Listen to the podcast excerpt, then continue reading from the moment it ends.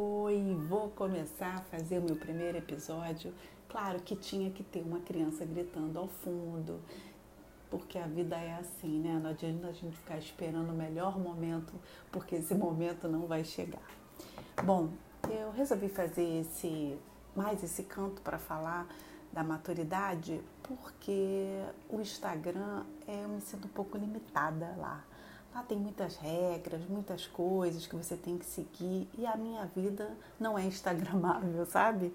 Então eu resolvi criar esse espaço para poder falar um pouquinho mais sobre as minhas experiências na minha melhor idade, porque eu acho que a gente tem que ter isso em mente. A sua melhor idade é aquela que você está vivendo. Para você ser feliz, você tem que ter isso em mente. Pelo menos é o que eu tenho aprendido. E como a gente sempre tem que ter um tema para falar nos episódios, né? A gente não tem que nada, mas é bom ter um tema, senão a gente se perde. Eu resolvi falar sobre um pouquinho, continuar um pouquinho sobre o que eu falei essa semana no Instagram com a minha amiga Claumelo. A gente falou muito sobre etarismo, a gente fez uma live, tá salva lá no perfil dela, acho que depois ela vai botar no YouTube, eu não sei. E uma coisa que me chama muita atenção é o que, que eu quando eu fico contra alguma coisa, eu quero sempre ter em mente o que eu posso começar, como eu posso começar a mudança. E a mudança tem que começar por mim. E eu acho que a gente tem que ter orgulho de ter 50 anos. Por quê? Porque nunca foi tão benéfico envelhecer.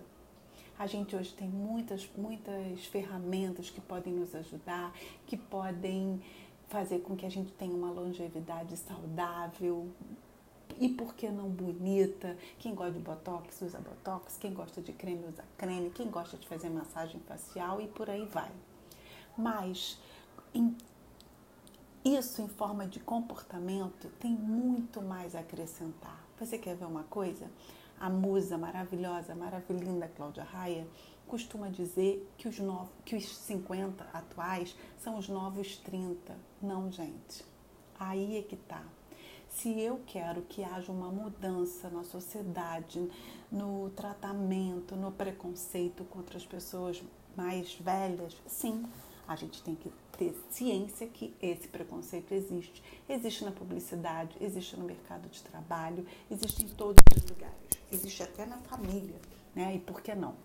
Então, se a gente quer começar isso, a gente tem que levantar a bandeira, sim, do os 50 são os novos 50. E é isso. Depois que a gente introduz isso, o que o cara quiser falar, o que alguém quiser nos deter, nos, nos reprimir, é problema deles, né? A gente tem que ter consciência disso e isso é maravilhoso, porque as mulheres de 50, elas, se elas ainda não são mulheres independentes, Pode ser agora.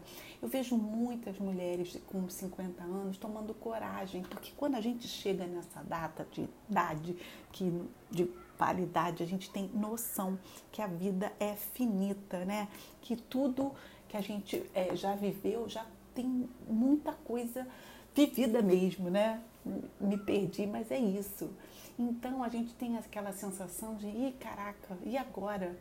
Antigamente, as mulheres de 50 eram as matronas que só usavam aquelas roupinhas de jersey, que não se cuidavam, que não se maquiavam, que não se amavam, né? Porque sim, quando você tem essa preocupação de se cuidar, não para parecer mais jovem, mas para parecer que você está bem na sua idade, as coisas fluem, a nossa autoestima cresce, a libido volta, e eu acho que por aí vai. Então, a única coisa que realmente incomoda e que infelizmente não depende só da gente, pelo menos nesse momento, até que se crie um movimento de as mulheres de 50 estão realmente querendo ir à luta e desbravar e continuar trabalhando, produzindo, é o mercado de trabalho. Mas eu acho que isso é só um começo, porque não existiam blogueiras, pessoas influentes, atrizes que assumiam menopausa, que assumiam que a verdadeira idade e por aí vai. Então, o resumo desse podcast de hoje é esse. Vamos nos orgulhar de ter 50 anos, vamos nos orgulhar de sermos mulheres, as novas mulheres de 50 anos, e quem sabe a gente não consegue com esse movimento mudar um pouquinho dessa mentalidade de que 50 anos a vida está acabando, né? O que, que você acha?